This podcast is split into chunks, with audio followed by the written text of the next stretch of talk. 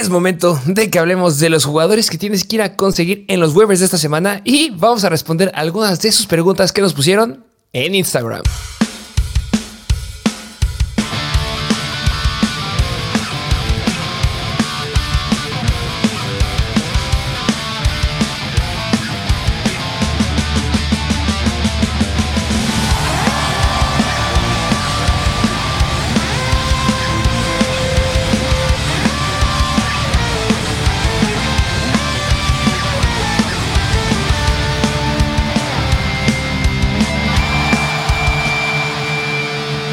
Bienvenidos a un nuevo episodio de Mr. Fantasy Football. Ya entramos a la semana número 13 y como siempre este episodio es de waivers, pero también hoy quisimos hacerlo un poquito diferente y les preguntamos en Instagram, como lo mencionaste al inicio, sobre situaciones que les gustaría que habláramos y, aquí se las traemos. Justamente nos dejaron muchas preguntas, eh, ya lo iremos diciendo a lo largo del episodio, muchas cosas de qué hablar, este, muchas cosas muy, muy interesantes, pero nueva dinámica Vamos a irla sacando las preguntas poco a poco y también ir metiendo un poquito de información y obviamente después en el episodio les traemos los waivers. Así es, y pues también noticias, es que sí, tú lo dijiste, hay un chorro de cosas de qué hablar, empezando con unas noticias que, bueno, a lo mejor no fueron de partidos, pero otras sí, y es que jugadores relevantes tales como Elijah Mitchell, Darnell Mooney, Damien Harris se pierden tiempo dejando el camino libre a otros jugadores que pueden estar por ahí. Justamente lo dijiste perfecto. Elijah Mitchell fuera de 6 a 8 semanas. Lo clásico de Elijah Mitchell. El buen Darnell Mooney queda fuera de la temporada. También me gustaría mencionar a Allen Robinson, que ya está descartado por completo la temporada porque requiere cirugía. Eh, um, Harris se va a perder un tiempo y, y, Ramón Stevenson otra vez. Si tenía el camino libre, ahora le queda el triple de, el triple de libre. Eh, fuera de esas noticias, este. Hay cambios importantes en la NFL. Hay equipos en bye esta semana, ¿no? Así es, los Arizona Cardinals y los Carolina Panthers están en bye esta semana, así que yo creo que si tienes jugadores tales como James Conner, el buen Andrew Hopkins y por otro lado, pues nada más DJ Moore, pues yo creo que has de tener bajas importantes. Justamente, eh, que empezó a ser un poquito más relevante DJ Moore en esta semana.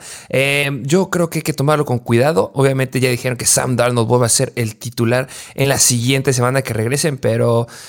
Eh, hay que ir con cuidado con esos Panthers. Eh, pues empezamos a hablar. Tengo varias cositas que quiero ir sacando, pero yo creo que se van a ir mezclando con las preguntas que nos mandaron ustedes en nuestro Instagram de Mr. Fantasy Football.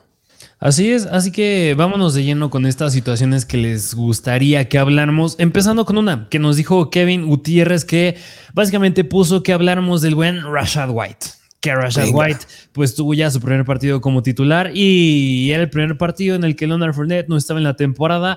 Y aquí la pregunta era, pues, ¿qué esperar de Rashad White? ¿Tú cómo lo ves? ¿Tú cómo viste su eficiencia? ¿Crees que si regresa a Fournette le quite esta relevancia que tenía Rashad White? ¿O tú cómo lo ves?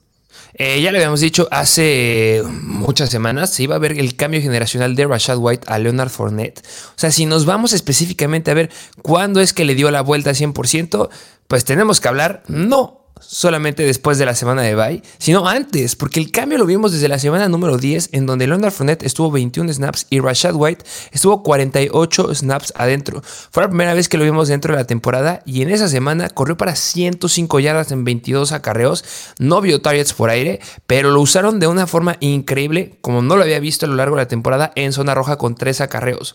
Esta semana le dan 100% el control del backfield, una semana en contra de Cleveland, que sí, no es una defensiva elite en contra de los corredores. Se coloca como la tercera peor en bueno, la cuarta peor en contra de los corredores. Y les metió 19.9 puntos fantasy. Se me hace algo bastante, bastante bueno. ¿Y, y tú cómo ves?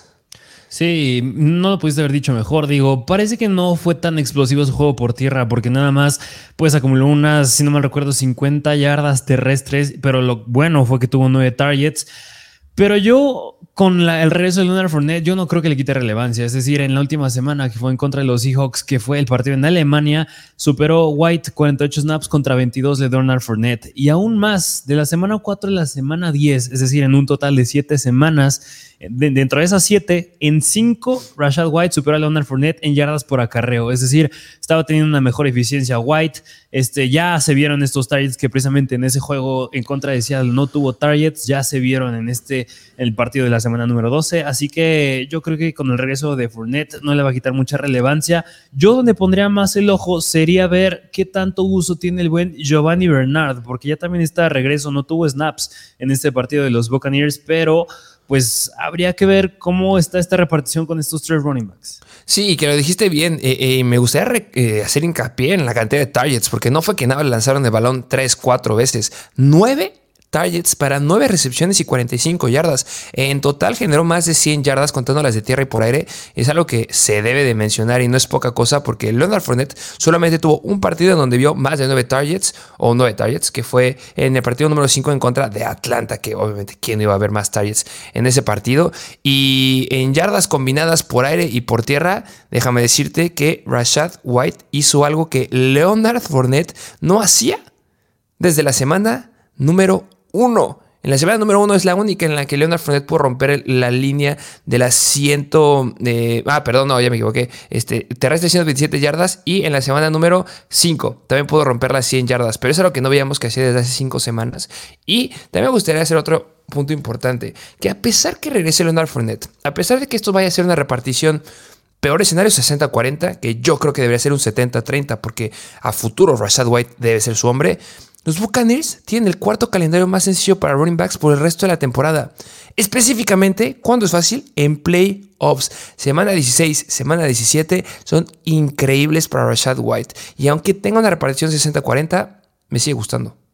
Sí, así que no pudiste haber dicho mejor. Yo creo que un escenario realista sería un 60-40, pero yo creo que como bien lo dijiste ya optimista, yo creo que es el escenario esperado, pues ya ser un 70-30, ¿no?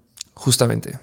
Va, pues aquí tienen esta situación de Rashad White. Vámonos a otra porque hay bastantes situaciones que tocar donde nos dice Tony Rodela 18 que nos dice este Garrett Wilson es real con Mike White de quarterback. Vámonos a los Jets que que Mike White otra vez siendo relevante y haciendo brillar a estos wide receivers que, que mira, me gusta a Wilson, pero mejor que se quede sentado. Sí, eh, podrías decir que Zach Wilson es el nuevo Johnny Manziel, Johnny Football de esta temporada o, a qué futuro? No sé, porque Johnny Manziel sí está en otro nivel de rebeldía, pero. ok, sí, él fue por rebeldía. Sí, yo creo que si ponerlo en un lugar de Johnny Manziel es demasiado. Yo creo que va a tener otra oportunidad Zach, Wilson. Se me hace un gran quarterback. Simplemente no ha compaginado con los Jets. No sé si su segunda oportunidad vaya a ser con los Jets, que ahorita no deben de voltear nada más que con Mike White, obviamente. Sí, y mira, enfatizando un poquito más en esta pregunta sobre Garrett Wilson, hablando de Garrett Wilson específicamente, tuvo el 29% del target share bastante bueno, 95 yardas aéreas, dos touchdowns bastante bueno y pues es que no nada más se queda en Garrett Wilson porque hasta a Elijah Moore ya le dio relevancia quedándose con un touchdown, que digo, fueron dos recepciones apenas, pero un touchdown mínimo ya hay un rayito de luz que tú dijiste, si pueden agarrar el Aya Moore, agárrenlo porque a lo mejor le puede ir bien ahí con Mike White y vaya que sí hizo algo relevante. Espero que lo hayan agarrado. Les canté varios jugadores ahí para que pudieran agarrar para la siguiente semana o para esta semana en waivers y pues brillaron y aquí el Aya Moore a mí se me hace que puede eh, explotar. Pero específicamente vámonos a, a Garrett Wilson. ¿Qué les digo? Es que sí, en cuatro partidos en los que no ha estado este Garrett Wilson con Elijah Moore, ha, promediado. No ha estado Garrett Wilson con este Zach Wilson. Este Garrett Wilson ha promediado cerca de 20 puntos fantasy por juego, en cuatro juegos. Y este no fue la excepción porque rompió la línea de los 26.4 26.4 eh, puntos fantasy en ligas PPR. Eh, ya lo dijiste, 8 targets, cerca de 100 yardas.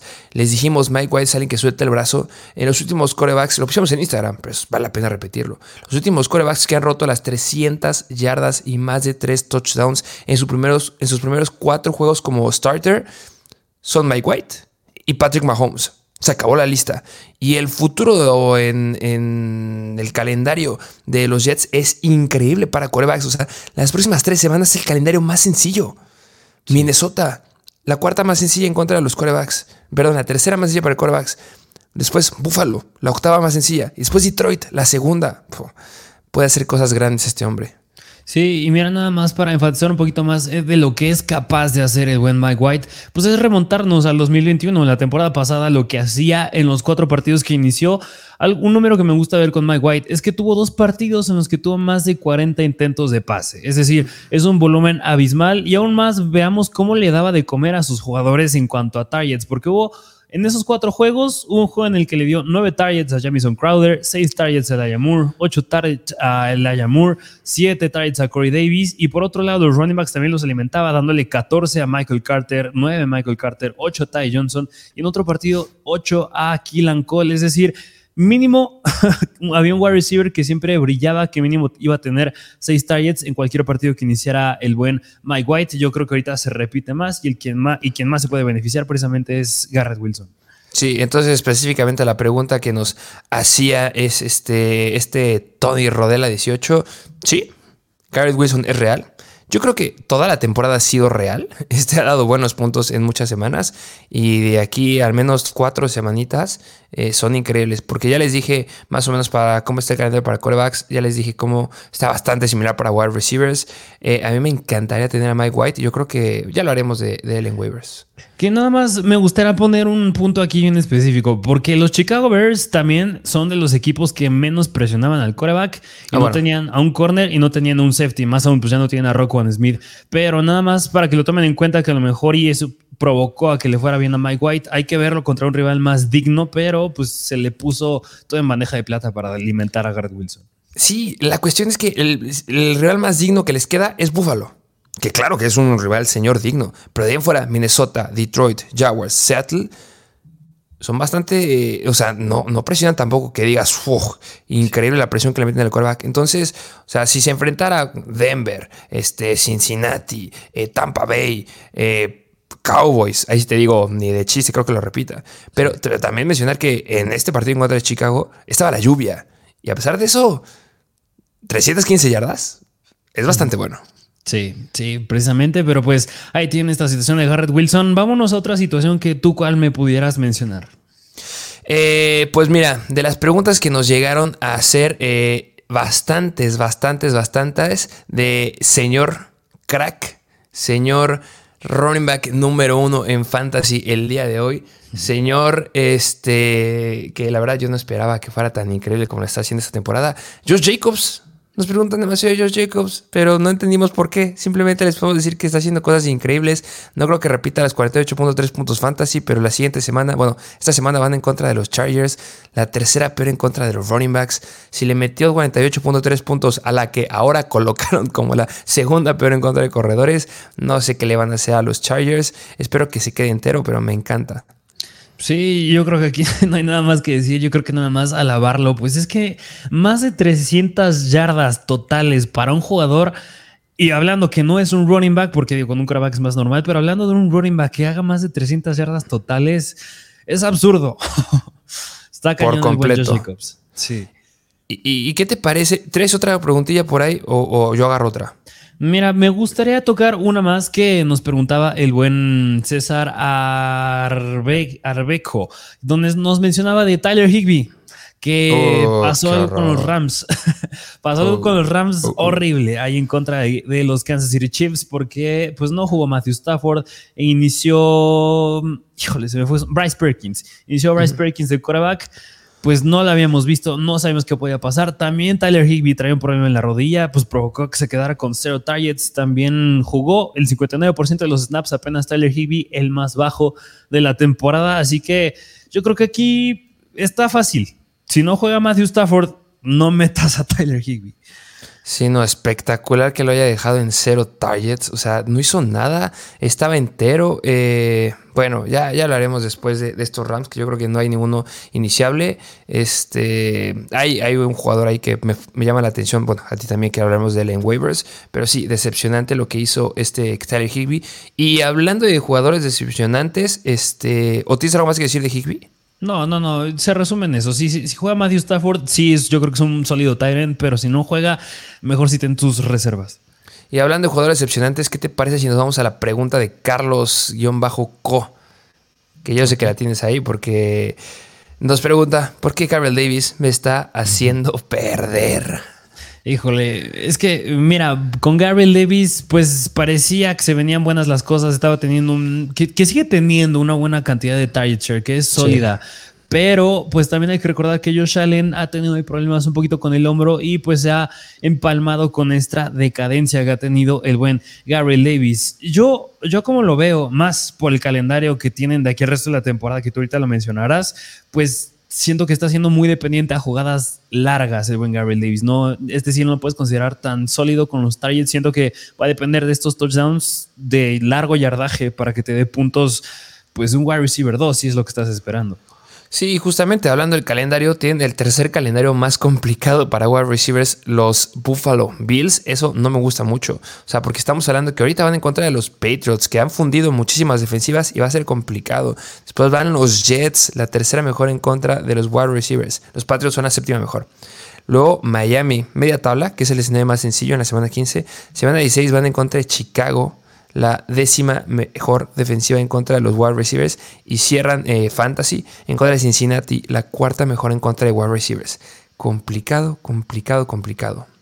Sí, precisamente. Así que, y mira, tampoco podrías decir que Gabriel Davis es un jugador sólido y no, porque justamente en cinco semanas ha hecho más de 11 puntos fantasy.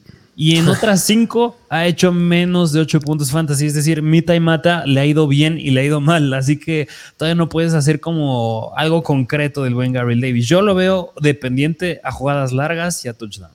Justamente. Eh, me gustaría también aquí tomar este, una pregunta que hace Uriel Meneses Samperio. Eh, bueno, es una pregunta, pero pone lesiones y sus reemplazos. Yo creo que hablaremos ahí ahorita en waivers. Eh, hablaremos de lo que pasó con Travis Etienne un poco. Bueno, pues mencionar ahorita, este, tuvo una lesión en el partido. Me había retomado para poder regresar a jugar, pero los coches dijeron, ¿sabes qué?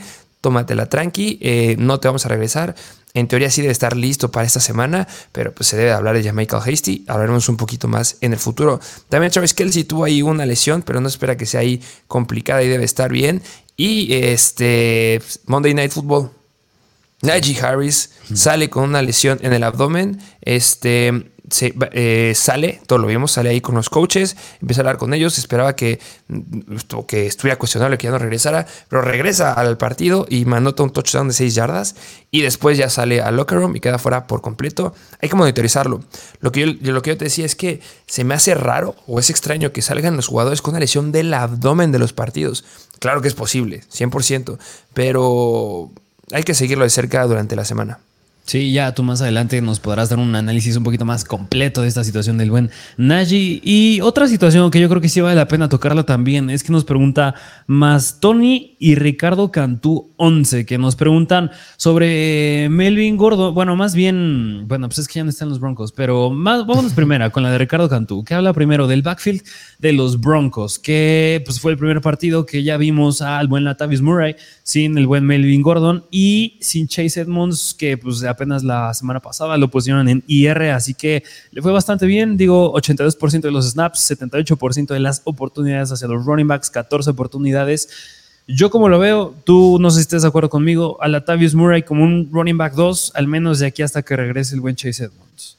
Sí, aunque ya están saliendo por ahí noticias que tienen planeados meter a Mike Boone como el, eh, como running back titular. Este, ya hablaremos un poquito ahorita de ello, o, lo agarramos de ahorita, porque, eh, a ver, eh, recordemos que antes de que estuviera en este backfield atascado por, por nombres importantes, un nombre que era relevante era el de Mike Boone. Entonces, mucho ojo, porque en teoría ya podría estar de regreso y si regresa Mike Boone, yo sí creo que pudiera este, quitarle una gran cantidad de oportunidades a, a Latavius Murray.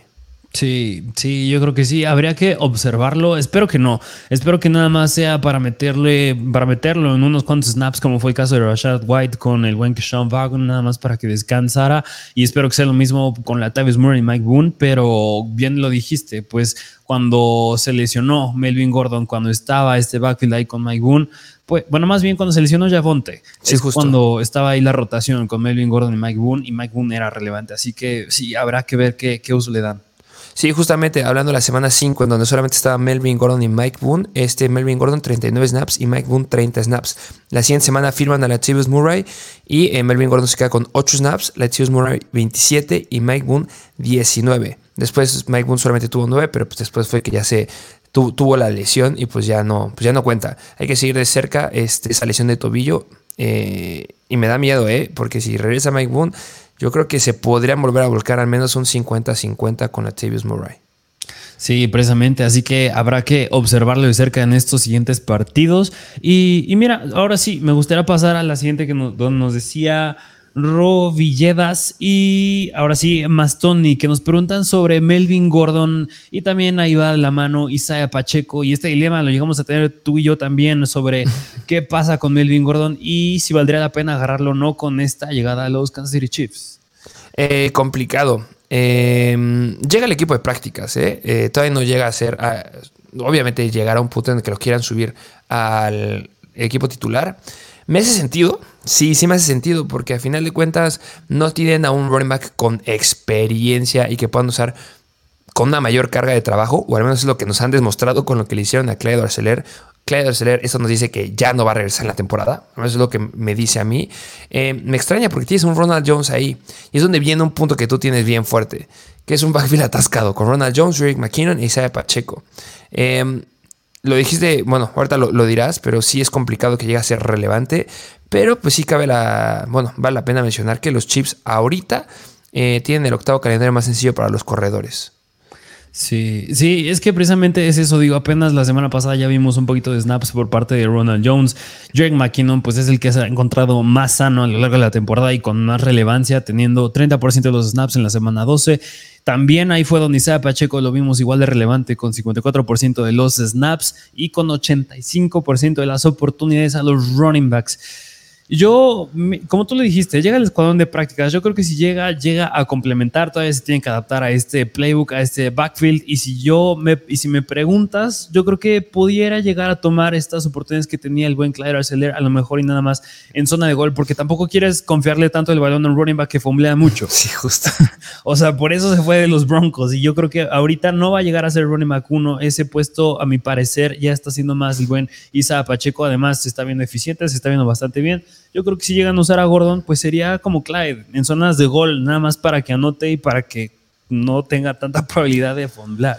Sí, que también Misaya Pacheco lleva tres fumbles en lo que va la temporada, siendo su último fumble en la semana número 10 en contra de Jaguars, pero pues a pesar de eso lo dejaron adentro.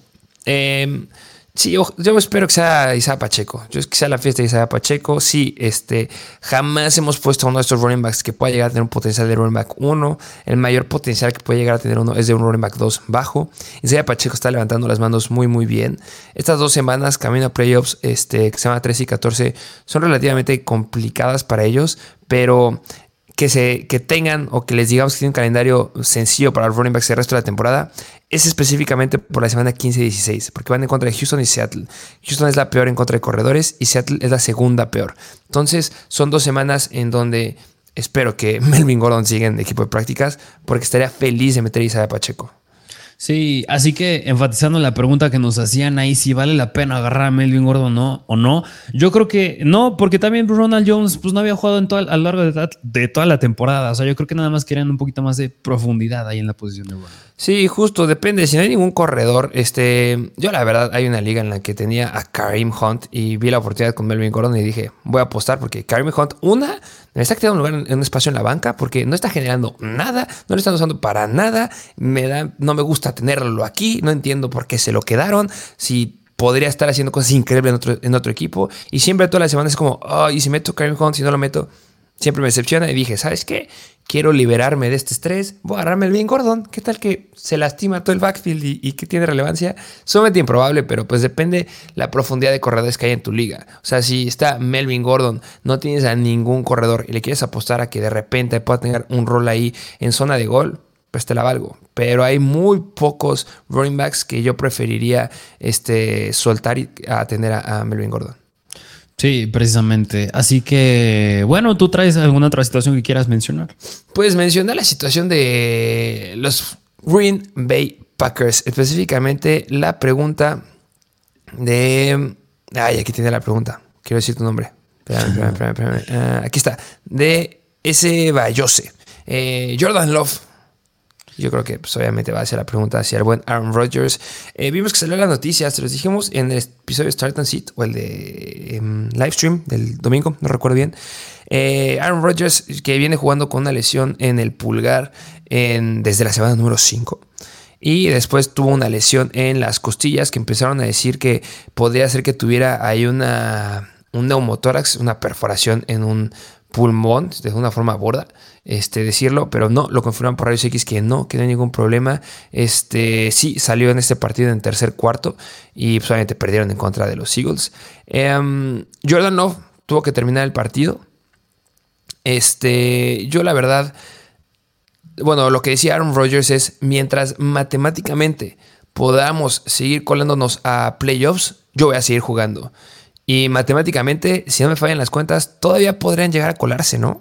Sí, sí, sí, sí, todavía tienen ahí un, buen chance, digo, apenas llevan, bueno, cuatro ganados, ocho perdidos, pero digo, con base cómo siento los demás equipos, pues sí, todavía tienen un chance de entrar. Entonces, la verdad, yo espero que otra vez se rife Aaron Rodgers, que vaya a jugar esta semana. Obviamente, seguimos con las mismas expectativas de toda la vida. Eh, me encanta Christian Watson.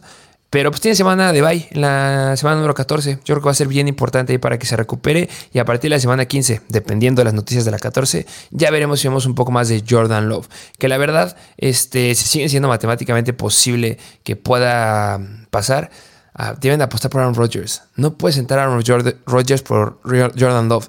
No es como Zach Wilson con Mike White. No es como la situación que ha pasado en los decepcionantes Houston Texans, que, porquería de equipo fueron. Con todo respeto a los que le ven a Houston, qué porquería de equipo fueron esta semana.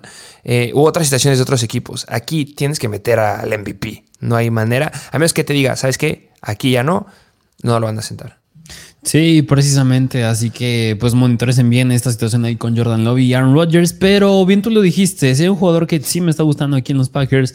Bueno, nos lleva gustando. Y se en Christian Watson porque una estadística que está bien cañona es que lleva seis touchdowns en los últimos tres partidos. O sea, está por mediando casi dos touchdowns por partido.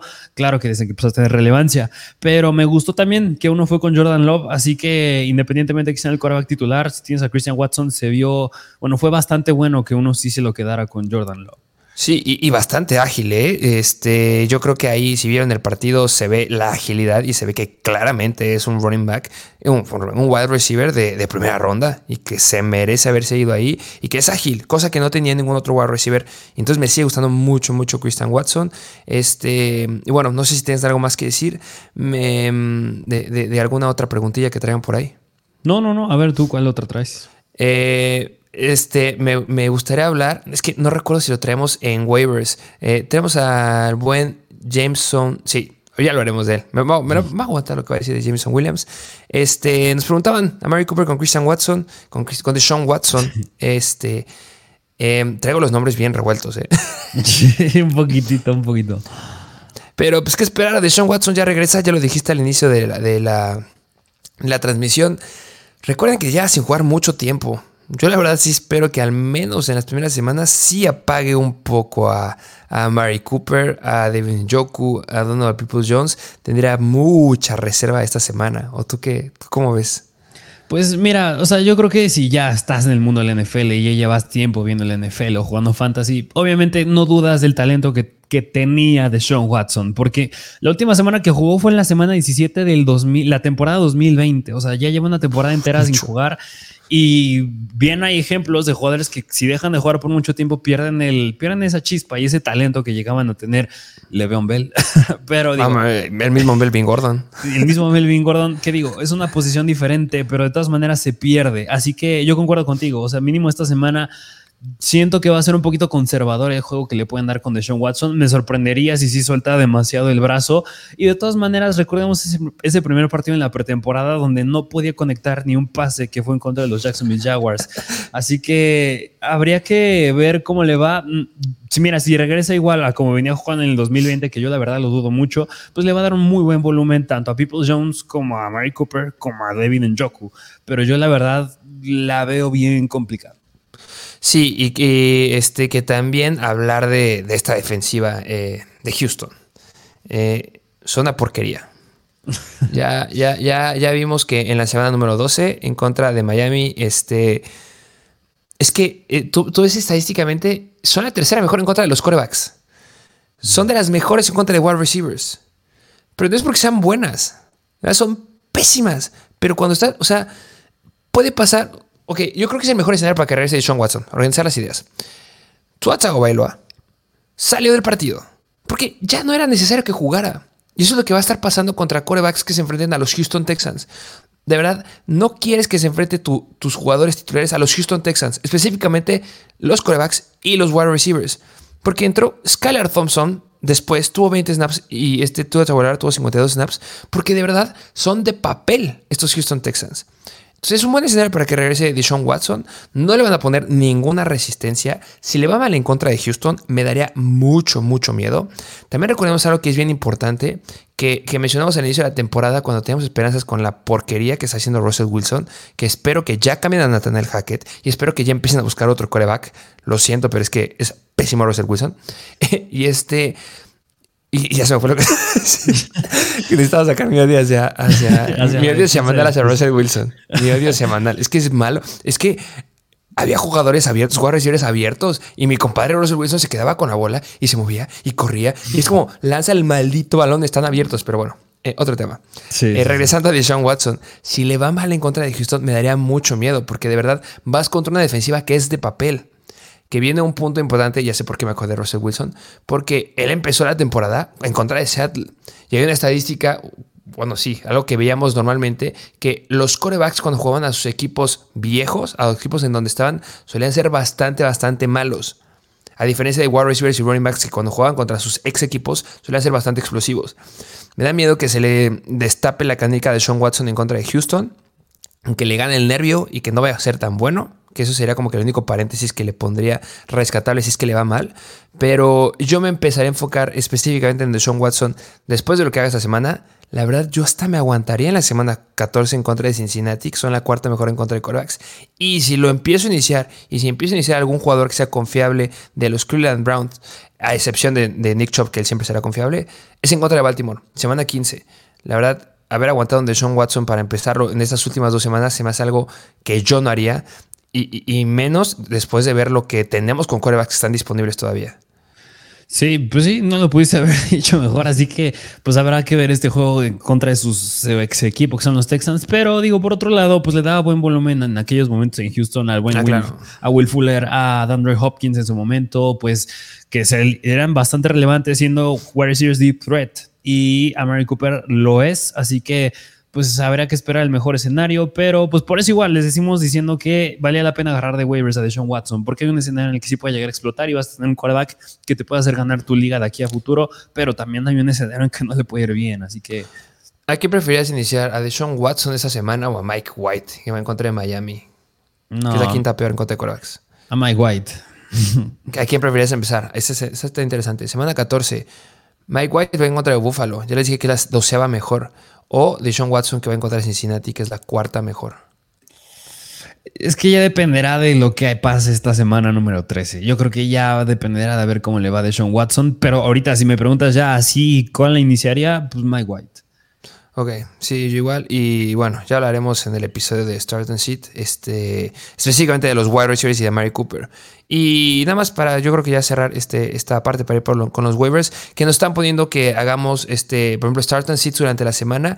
Y, es justo por eso que no podemos hacer Start and Seats durante la semana y tenemos que aventarlo lo más lejos que podamos para que les digamos qué jugadores sí están disponibles, quiénes no juegan. Les podemos dar un análisis más profundo de las defensivas, porque hay jugadores que están dudables. O sea, esta semana, eh, pues sí mencionar, Christian Kirk fue bastante malo, pero porque estaba con Marlon Humphrey y se los dijimos en el live stream. Hubo otros jugadores que fueron irrelevantes, como Juju Smith Schuster, este, obviamente, pues todo lo que ha pasado con los Rams. Este, por eso tenemos que esperarnos tanto para que, tanto para que les podamos dar esas noticias y les podamos recomendar jugadores como Say Jones, que fue el mejor wide receiver de esta, de esta semana. Ya hablaremos de él un poquito. Y también este, de, de rankings y de fortalezas de calendario por el resto de la temporada de playoffs. Eh, es lo que se viene en los próximos episodios. Así que eso sí, sí vendrán. Sí, así es como dice tal Nicodom, este Martín Salex, Pato Pex, Sportskins 4x4. Pues esto que dijiste, que quieren el rankings por posición de para el resto de la temporada, de semanas de playoffs, son los episodios que se vienen. Y aún más nos preguntan personas tales como Ismael Chino 31 de hablar de cómo nos va en nuestra liga de creadores. Lo vamos a tomar en cuenta, pero primero, pues queremos darles herramientas para que ganen sus ligas más que pues, hablar de nosotros, ¿no? Y a lo mejor le un espacio, unos cinco minutitos ahí para decirles cómo ven la semana, porque ya se puso interesante esa liga. Este, a lo mejor el miércoles le damos ahí. Eh, esperen ese episodio. Sí, sí, sí, porque si lo metemos ahorita se va a alargar demasiado este episodio y vámonos pues, a los waivers que también pues, es a lo que vinieron, ¿no? Vámonos de lleno a los waivers, que recordándoles qué equipos están en semana de bye son los Arizona Cardinals y los Carolina Panthers. Y empezando con los quarterbacks que, pues mira, si sigue estando disponible Sean Watson, yo creo que vayan por él, pero más que de Sean Watson, pues les tenemos streamers por esta semana. Sí, eh, muy, muy buenos streamers. Y ya hablamos de uno, ya dijimos de Mike White. Es, Mike White es un gran streamer para esta semana en contra de Minnesota, de, este, de, de los Vikings. Sí, sí, sí. Sí, de los Vikings ya les dijimos que es la quinta peor en contra de los quarterbacks. Puede ser increíble. Me encanta Mike White. Yo creo que es de mis streamers favoritos esta semana. Ya profundizaremos con él un poco más. ¿Qué otros streamers hay?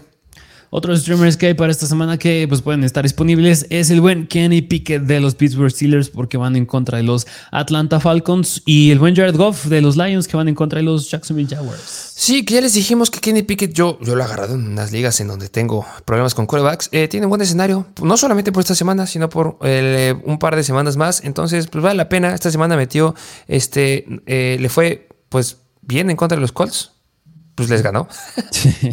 Sí, precisamente. Así que en contra de Atlanta, un rival más sencillo, pues le puede, puede te, puede dar puntos sólidos. Así es. Pero bueno, pues son poquitos streamers los que les traemos de corebacks. Vámonos a la siguiente posición, que en esta posición ya se pone interesante, que es la de los running backs. Empezando con una trifecta de running backs que son de los New York Jets, porque la verdad no sé qué hicieron por aquí que pues aquí, mira, vamos a hablar primero del análisis que involucra a Sonovan Knight, a Ty Johnson e incluso a James Robinson, que la pregunta al final será, sería por cuál priorizaríamos, pero, pero pues todo esto viene de la lesión que tuvo Michael Carter. Justamente Michael Carter tiene una lesión. Eh, la verdad, eh, no. Ah, por ejemplo, tenemos lesiones este, que, como ya les dije, por ejemplo, la de Travis Kelsey, que dijeron que no es este, tan severa y que sí debería estar listo para la próxima semana. Pero hay lesiones que sí podrían dejar fuera la, siguiente semana. Y pues ya vimos, por ejemplo, a um, Demi Harris que ya quedó fuera para esta semana, obviamente porque juegan el jueves. Pero pues bueno, ya habló el coach Robert Sale este, y dijo que tiene una lesión de tobillo, una esguince de tobillo este, bajo y está considerado día a día. La verdad se ve complicado que pueda jugar esta semana y bueno, pues cuando estamos hablando de un quarterback nuevo y cuando estamos hablando de un quarterback que ya tiene antecedentes de darle un buen volumen a los corredores, eh, pues vale la pena hablar de estos hombres. Así es que en el partido de los Jets en contra de los Chicago Bears, el buen Sonoma Knight fue el relevante, porque cuando Michael Cartel sale del partido, Knight jugó 18 de posibles 22 snaps, fue bastante bueno. En uno que otro fue donde entró el buen Ty Johnson. Además, Donovan Knight quedó con 17 toques a balón para 109 yardas totales, bastante bueno. Así que yo creo que, mira, también el que no haya jugado James Robinson fue bastante interesante porque creo que estaba sano, así que nada más fue que lo tiraron súper abajo en el depth chart. Así que yo no me compro esa idea. Yo creo que todavía hay un escenario en el que James Robinson puede seguir siendo el relevante, más aún con esta elección de Michael Carter. Pero digo, en caso de no serlo, como yo lo veo, yo creo que Sonovan Knight va a ser el relevante por tierra y por aire y en tercer downs es donde va a entrar el buen Ty Johnson. Sí, este, justamente, em, también eh, recordar que este, San, este Son of Night fue firmado este, del equipo de prácticas, o sea, lo, subieron del equipo de prácticas apenas. Y este, a mí me llamó mucho la atención que, lo haya usado. Eh, fue es un novato que viene de la, de la, Universidad de NC State, que no fue drafteado en el, en el, en el draft de este año. Y este, hablando específicamente de lo que hizo en college, si es que quieren que tengamos ahí un antecedente de lo que puede llegar a ser, pues eh, en su última temporada generó 753 yardas. bueno, sus, tres temporadas que estuvo ahí este, en college, en todas rompió las 700 yardas. Llegó a tener, su mejor temporada fue en el 2020, en donde llegó a tener 10 touchdowns, que se me hace algo bastante, bastante bueno. Y demostró que tiene habilidades por aire porque en sus últimas dos temporadas tuvo más de 20 targets y en ambas generó más o cerca de 140 yardas. No es explosivo, porque no llegó a tener jugadas de más de 20 yardas ni por tierra ni por aire, pero pues mira, este, yo creo que respondió bastante, bastante bien en las oportunidades que le dieron esta semana. Así es, así que, mira, yo creo que si me preguntas si yo priorizaría por alguno, yo creo que en primer lugar yo pongo a James Robinson y en segundo a Sonoman Knight y ya en tercero pondría a Ty Johnson, pero tú, ¿por quién priorizas? Sí, eh, es que llama mucho la atención que hayan decidido meter a Sonoman Knight, o sea, después de lo que les, les, acabo de decir, yo me hubiera esperado que fuera mucho más de Ty Johnson, pero pues si le dieron esa oportunidad en un partido, o sea, y apenas después de haberlo subido, pues yo sí me quedaría con Sonovan Knight igual en segundo, porque a James Robinson lo jalaron por algo. Entonces sí, yo creo que James Robinson está disponible en el 40% de las ligas o 37%, y pues Sonovan Knight está disponible en todas. Entonces, pues si está disponible, pues vale la pena agarrarlo. Sí, así es. Así que vayan a buscar a estos running backs. Vámonos al siguiente, que este igual ya hemos repetido en varias ocasiones, que es de los Ángeles Rams, pero apenas este, pues fue la primera semana que vimos este backfield sin Darrell Henderson. Así que aquí les traemos al buen Kyron Williams señorón Kyron Williams, que yo les llevo diciendo que lo agarran desde hace mucho, mucho, mucho tiempo. Esta ofensiva no tiene nada de potencial por aire, está viendo horrible, le está interceptando a cada rato a, a, a que ni quiero decir su nombre porque me cae tan mal, después del potencial que le veíamos a estos Rams. Mira, estos eh, Rams eh, le dieron 11 carreras para 35 yardas por tierra a Karen Williams y 3 targets por tierra y 3 eh, por aire para 3 recepciones. Le ganó este en snaps a Cam Akers. Y esta semana van en contra de Seattle, que es la segunda peor en contra de corredores. La que sí van en contra de los Raiders, la quinta peor en contra de corredores. Después van en contra de los Packers, que son la séptima peor en contra de corredores. 16 tienen a Denver, que es complicada, pero después cierran la temporada en contra de los Chargers, la tercera peor en contra de corredores. Gran, gran calendario. Vale la pena apostar aquí y no, y no jalaron a Melvin Gordon, que se esperaba que pudiera llegar por aquí ese, ese pick, pero pues no. Solamente Karen Williams y Cam Akers. Así es, así que la semana pasada nos hicieron la pregunta de quién iba a ser el relevante, les dijimos Karen Williams y dicho y hecho, porque incluso en snaps le llevó, le llevó a ganar de 38 contra 16 snaps solo de el buen K-Makers. Pero bueno, vámonos al siguiente running back que a lo mejor este no está tan disponible, pero en caso de que lo esté, yo creo que vale la pena. Es los Baltimore Ravens y es el buen Gus Edwards. Justamente se veía venir. Este, ¿Por qué es relevante? Porque regresó a ser el running back 1. Algo que ya hemos visto a lo largo de la temporada. Difícil que esté disponible, pero yo creo que vale la pena que le echen un ojo. Sí, precisamente mínimo yo creo que puede funcionar bastante bien y ser sólido, mínimo hasta que regrese J.K. Dobbins. Justamente que es que qué, situación con esos corredores. Y, duele, ¿eh? duele, duele bastante porque tienen un gran calendario por el resto de la temporada estos este, Baltimore Ravens, los corredores, ¿no? Sí, sí, precisamente. Así que pues vayan a buscarlo en caso de que siga disponible, que yo la veo difícil, pero digo, en caso de que lo esté, vayan a buscar. Em, vámonos al siguiente running back que pues este igual es prioridad en waivers a la par con su complementario que es de los Pittsburgh Steelers y es el buen Benny Snell junto con el buen Jalen Warren. Justamente, se la segunda G. Harris, eh, la lesión del abdomen que ya les dijimos, se llega a perder esta semana. Pues, ¿qué les digo? Deben de ir a, apostar por el corredor que tenga aquí la carga de trabajo. Eh, más que nada porque ya tenemos, este, o más bien, ya no tenemos muchos corredores que puedan llegar a ser relevantes y que te puedan llegar a ayudar en caso que tengas una lesión. Y pues esta semana van en contra de los Atlanta Falcons, la onceava, peor en contra de los corredores. Podría llegar a ser cosas interesantes ahí el que sea el titular. Obviamente le dieron más oportunidades a Benny Snell o, se esperaría que fuera este Snell ahorita, porque este Jalen Warren sigue eh, inactivo por la lesión del hamstring. Pero pues monitorizar, porque si está Jalen Warren disponible y si sí podría jugar y Najee Harris se la pierde, pues va a ser el running back Sí, es decir, 5.2 yardas por acarreo por parte de Ben Snell en contra de los Colts, bastante sólido y bastante bueno. Y mira, yo creo que al hablar de Ben Snell y Warren vale la pena mencionar por otro grupo de running backs que vale la pena ir en waivers ya porque se vienen de lleno los playoffs y es hablar de los handcuffs tales como tú lo llevas mencionando semanas atrás, tienen que ir por Alexander Mattison, el buen Joshua Kelly que es los Chargers, Matt Breda que está atrás del buen con Barkley, este, el buen Tyrion Davis Price que con el Aya Mitchell es el handcuff detrás de Christian McCaffrey y el buen Jamaica Hasty e incluso Daryl Henderson que están atrás del buen Travis Etienne. Sí, justamente. Eh, me gustaría a mí eh, priorizar, en, obviamente, eh, el problema de Travis Etienne, que nos van a odiar si empezaron a Travis Etienne, pero pues no predecimos lesiones. Este, yo creo que ahí debe ser Michael Hasty, aunque Derek Henderson podría valer la pena un, un stash, pero Michael Hasty hizo las, cosas bastante, este, bastante bien este, con la esencia de, de Travis Etienne. Entonces, eh, se espera que Travis Etienne juegue, no hay ningún problema, pero en caso de que se vuelva a regrabar una lesión o que tenga algún problema, eh, pues yo creo que el primero que van a apuntar es a Jamal Hasty. Y este, pues en segundo lugar, lo llevo diciendo toda la vida, pero espero que, es, que sé que siempre digo que espero que no pase esa lesión con Alexander Mattison y que se lastime Dalvin Cook, pero es que Dalvin Cook siempre se lastima en todas las, temporadas. Es una regla de, fantasy. Entonces, eh, espero que siga entero, porque no quiero decepcionar a que tienen a Dalvin Cook. Pero pues tengan ahí el respaldo, porque si duele que se te lastime un running back, si nos dolió que se lastimara Jamonte Williams, Brees Hall, te va a doler el doble cuando se te rompa y estés en playoffs. Sí, e incluso yo con el otro que priorizaría por más, porque Christian McCaffrey pues, trae sus problemas en la rodilla, pues sí sería con Tyrion Davis Price, que sigue siendo novato, ya no está la Mitchell, y digo, si se la reagrava aún más Christian McCaffrey, va de running back uno Tyrion Davis Price. Y hay mucho volumen en esa ofensiva, y claro que tienes que tener al corredor ahí que sea el running back uno. Así es. Pero bueno, pues ya ve por estos handcuffs que ya se vienen playoffs y valen más la pena. Pero bueno, vámonos a la siguiente posición, que es la posición de wide receivers, que es empezar con el wide receiver novato que repite, que es los Tennessee Titans, y es Traylon Burks.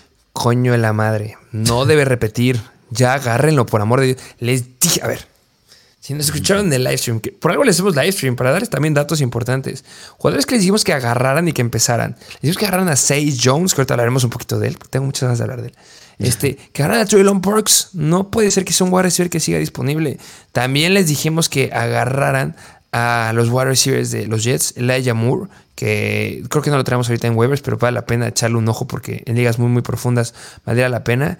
Y Así les hemos dicho de otros corredores y de otros quarterbacks y de otros ends. Entonces vean los live streams y si les decimos a un jugador que por favor agárrenlo para que se adelanten en waivers, háganlo. Porque vean lo que pasa. Están aquí y Traylon Brooks, yo creo que es irreal lo que puede llegar a ser. Se sigue quedando corto con lo que, el potencial que tiene. Sí, porque más de 17 puntos fantasy en las últimas dos semanas. Además, fue el líder en targets y el segundo en rutas corridas ahí en contra de los Cincinnati Bengals. Así que Traylon Burks está pareciendo ser un wide receiver que, pues no quiero decir que te va a ganar tu liga como fue hace un año el buen Amon Ross Brown, pero mínimo, pues sí vas a tener ahí un sólido, sólido flex. Sólido y hasta la verdad me atrevería a decir que podría ser que en la semana 14 en contra de los Jaguars pueda llegar a ser un wide receiver 2 bajillo, dependiendo de lo que lo veamos hacer, lo que veamos que, pueda hacer en contra de Filadelfia. Porque, o sea, semana 11, 38.1% del target share del equipo. También un target share bien alto lo, ha tenido, lo tuvo en contra de Cincinnati. Y tuvo también uno bien alto en contra de Denver, que tener un target share alto en contra de Denver no es poca cosa. O sea, de verdad, es la elección aquí este, en el ataque de los Titans. Entonces puede ir mejorando y, puede llegar a ser un wide receiver 2 confiable bajo. Sí, sí, sí, sí. Así que vayan a buscar a Traylon Brooks en caso de que sí siga disponible. Pero vámonos al siguiente wide receiver que también hizo cosas bastante interesantes porque ya no está Allen Robinson, ya no estaba Cooper Cup. Y sin ellos, pues el que tuvo mola relevancia fue el buen Van Jefferson.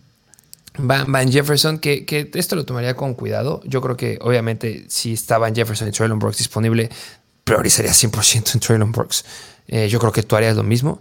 Eh, pues esta semana le fue bien en contra de Kansas City, 7 targets para 3 recepciones, 29 yardas. Y lo que fue importante es que tuvo un touchdown. Pero sí, es el wide receiver 1 ahorita en ese equipo. Sí, que igual, a la par, yo comparto ese comentario contigo, yo creo que lo tomaría con cuidado porque pues Bryce Perkins era el quarterback titular y si regresa Matthew Stafford, lo dijimos anteriormente, yo creo que el líder en targets ahí es Tyler Higby, no va a ser un wide receiver, no va a ser... Debería, pero ya no sé, ¿eh? ya, me tomo con mucho cuidado que el líder ahí debería ser Tyler Higby porque normalmente cuando un quarterback es nuevo eh, en un ataque, debe de priorizar por sus válvulas de escape, que obviamente es Tyler Higby, pero no lo hizo. Entonces, yo hasta ya tengo mucho miedo de empezar a Tyler Higby. Ya, ya no se va a recomendar de una forma tan sólida. Hasta el famosísimo y conocidísimo de hace un par de semanas, Vince Koronek, podría llegar a tener de repente la próxima semana más targets que Van Jefferson. Entonces, tómenlo con mucho cuidado estos wide receivers de los Rams. Sí, eso sí. Así que en bien. Va a ser una situación muy específica en la que tengas que iniciar a alguien de ellos.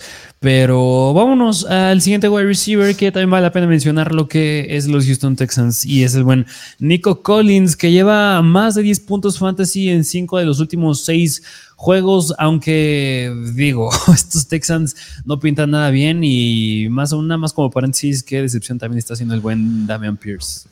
Sí, ya lo dijimos, ya lo he repetido, tercera vez que lo digo, qué porquería son los Houston Texans. A ver, es que entraban y, perdían y turnover, entraban y despejaban, entraban y los paraban. No hacían nada. Sí. No hay manera que, de, de verdad, lo siento, pero Damian Pierce no es confiable. Con esta ofensiva no es confiable. Kyle Allen se vio muy, muy mal. Van en contra de Cleveland, en contra de Dallas, Kansas City, Titans, Jaguars. O sea, esas defensivas tienen algo fuerte. La mayoría llegan a ser muy fuertes en contra de la carrera. Me da mucho miedo Damien Pierce. Y también hay defensivas que son buenas en contra de los wide receivers. Ok, lo más sencillo que tienen es Kansas City y los Titans. Que Kansas City es la sexta peor en contra de wide receivers y Titans son la tercera peor en contra de wide receivers. No sé quién vaya a ser el quarterback en ese entonces, pero si no regresan y, deciden ir por alguna razón de Dios con Kyle Allen, tengo mucho miedo. Sí, porque eh, mira, ya yéndonos ahorita al lado positivo, al lado donde puede haber esperanzas. Algo muy bueno es que si Kyle Allen se queda como coreback titular, que apenas fue su primer partido en esta temporada como titular, pues le dio mucho volumen a Nico Collins. Es decir, nueve targets no son poca cosa y te dio unos 10 puntitos fantasy, como acabamos de decir también. Así que si quieres agarrar a alguien que puede ser relevante en esta ofensa todavía pues sería el buen Nico Collins. Sí, alguien tiene que lanzarle, alguien tiene que hacer puntos y el jugador de preferencia ahorita no es Brandon Cooks, es Nico Collins y pues sí, vale la pena agarrarlo si es una liga muy profunda.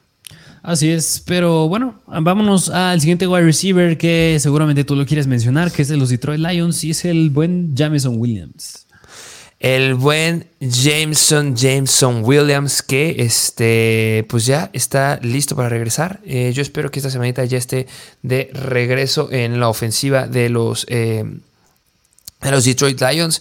Eh, hablar un poquito de lo que ha hecho Amon Ross Brown, que es no más que tener uno de los mejores target shares de la NFL, viene promediando un 33.9 del target share este, en lo que va de los partidos desde la semana número uno de verdad es increíble lo que está haciendo este Jameson Williams. Esta semana van en contra de los Jaguars, que son media tabla en contra de wide receivers. La semana 14, que yo creo que ahí es perfecta, o sí apuntaría a empezar a Jameson Williams, si es que ya le empiezan a soltar las, las cuerdas. Van en contra de los Vikings, que son bastante, bastante malos en contra de los wide receivers. Sí, eh, yo creo que le pega un poco a Monra Sam Brown, pero un poco. Yo creo que le llega a pegar mucho más a Calif Raymond de DJ Shark, a Josh Reynolds. Eh, sí, estamos hablando de wide receivers novatos. Estamos hablando de Chris Olave, estamos hablando de Traylon Brooks, estamos hablando de Christian Watson, estamos hablando de George Pickens. Pues de esa clase, el mejor wide receiver es Jameson Williams. Entonces yo espero que pueda llegar a hacer cosas muy, muy importantes. Si lo aguantaste hasta este entonces, vas a estar feliz después de... No lo empezaré esta semana, pero ya les dije, en contra de los Vikings puede ser muy, muy bueno. Y también en la semana 15 en contra de los Jets, que son la tercera mejor defensiva en contra de los wide receivers, podría ser relevante, porque Sauce Gardner podría estar enfocado con Amon Razan Brown, que Amon Razan Brown puede lidiar con ese problema sin, o sea, con las manos atadas a la espalda. Pero Jameson Williams va a ser válvula de escape. Entonces me gusta mucho lo que puede llegar a ser. Sí, así que ya tenemos dos pruebas de novatos que están repuntando. Jameson Williams, pues eso es otro, candidato a hacerlo, así que no te lo quieres perder si sigue estando disponible. Pero vámonos al siguiente wide receiver que igual vale la pena mencionarlo, que no está en ningún equipo, todavía es agente libre, pero pronto se puede venir que lo firmen y es el buen Odell Beckham. Se vienen rumores que es de los Cowboys, se vienen rumores que puede ser también. Los Bills siguen repuntando ahí en rumores, o los Giants. Y los favoritos son los Dallas Cowboys. Podrá caer esta semana y pues, se dupla ahí con Dak Prescott. Puede ser muy, muy bueno. Así es, así que igual si tienes el espacio vale la pena ir por el buen OBJ. Pero vámonos al siguiente wide receiver que yo este sí no puedo creer si sigue disponible en sus ligas, que es de los Jacksonville Jaguars. Y es el buen Say Jones, el mejor wide receiver de la semana pasada. Justamente, no puedo creer que sea disponible. Sí, no. si nos escuchas y sigue disponible, no puedo creer. Sí, o sea, es que, hace mucho. Ajá, les, llevamos tirando amor desde la, si no recuerdo, semana número 8, me atrevo a decir 6, semana 5, les llevamos diciendo que lo agarren porque bastante sólido y yo creo que lo puede seguir siendo porque todavía tiene un calendario bueno de aquí a futuro. Tres semanas bastante sólidas. Van en contra de este Detroit esta semana, que son la segunda peor en contra de corebacks. Después van en contra de los Titans, que es la tercera peor en contra de los corebacks, de los wide receivers, perdón. Y después van en contra de Dallas, que son media tabla, pero a final de cuentas ya hemos visto a Say Jones en contra de defensivas complicadas, específicamente la semana 7 en contra de los Giants. Y en la semana 10 targets para 4 recepciones, 54 yardas. 14, 14 targets. 11 recepciones, 145 yardas en contra de Baltimore. Espectacular. Sí, no, está cañón. Say Jones, yo creo que sería uno de los wide receivers por los cuales yo también priorizaría esta semana, si no es Traylon Burks. Así que vale la pena ir por él. Y vámonos al último wide receiver que les traemos, que a lo mejor y este yo no priorizaría tanto, pero es interesante. Es de los Atlanta Falcons y es Olamaide Sakius, que ya sin caer Pitts, pues 33% del target share, 52% de las yardas aéreas del equipo. Y va de la mano que Drake London, pues ya está siendo una excepción. Justamente, e igual me situación, una situación que con Houston Texans alguien tiene que levantar, alguien tiene que ser relevante y ya llegó el momento de la temporada, como la temporada pasada, en que hay que hablar de la mesa Qs, pero tómelo con mucho cuidado. Este, está aquí porque van en contra de Pittsburgh esta semana. Entonces, pues bueno, saben que Pittsburgh son bastante malitos en contra de los wide receivers.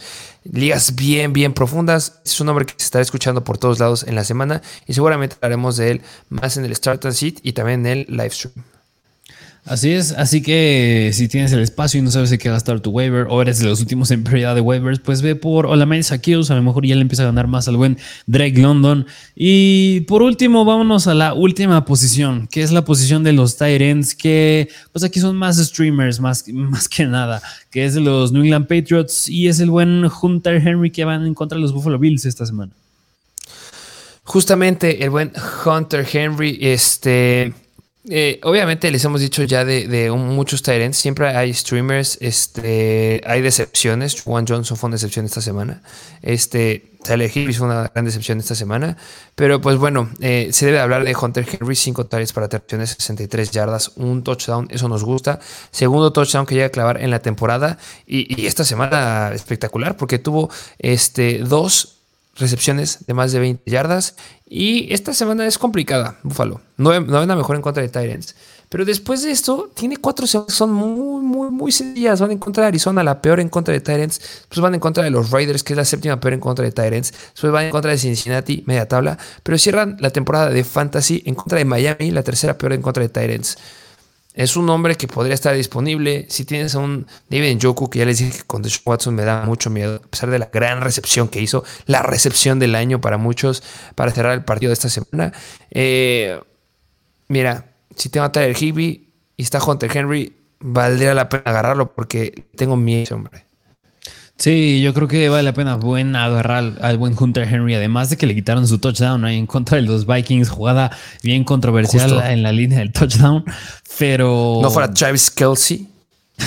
sí, sí, justo. Pero, pero bueno, pues ni modo. Ahí se ve el potencial también que tiene Hunter Henry. Y por último, otro Tyrant que les tenemos que también es bueno para esta semana, un streamer que es de los que es de Las Vegas Raiders. Y es el buen Foster Moreau, porque en contra de los Seahawks se quedó con siete targets bastante buenos, nada más tres recepciones, pero también se quedó con un touchdown. Así que, pues también, si tienes a Tyler Higby y Foster Moreau, pues es buena opción. Sí, justamente Foster Moreau fue un streamer esta semana y pues la verdad cumplió bastante, bastante bien con 12.3 puntos fantasy. Pues bueno, pues ya dijiste sus estadísticas. y van en contra de los Chargers. Yo creo que pueden volver a usar igual. Así es, así que bueno, pues básicamente aquí les traemos las reacciones de la semana número 12 y los waivers para esta semana número 13. Justamente, eh, recuerden que eh, pongan en los comentarios que quieren que, pues, sean los episodios. Ya, haremos, ya les tomaremos en cuenta lo que nos escribieron en Instagram esta semana.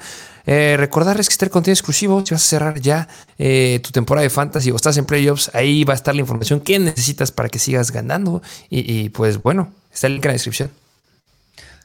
Así es, así que igual no se pierdan los episodios, suscríbanse también activen la campanita para que les llegue la notificación de episodios sobre calendarios favorables ya en playoffs y estrategias en playoffs. E igual, si quieres ver cómo nos está yendo en nuestra liga de creadores y no te lo pierdas, pues activa la campanita y dejen su like, de verdad, no les cuesta nada. Síganos en Instagram también, arroba MrFancyFootball, donde hacemos estas encuestas para que les preguntamos sobre qué quieren que hablemos. Y en TikTok, arroba MrFancyFootball. Pero bueno, pues sin más que decir, pues nos vemos a la próxima.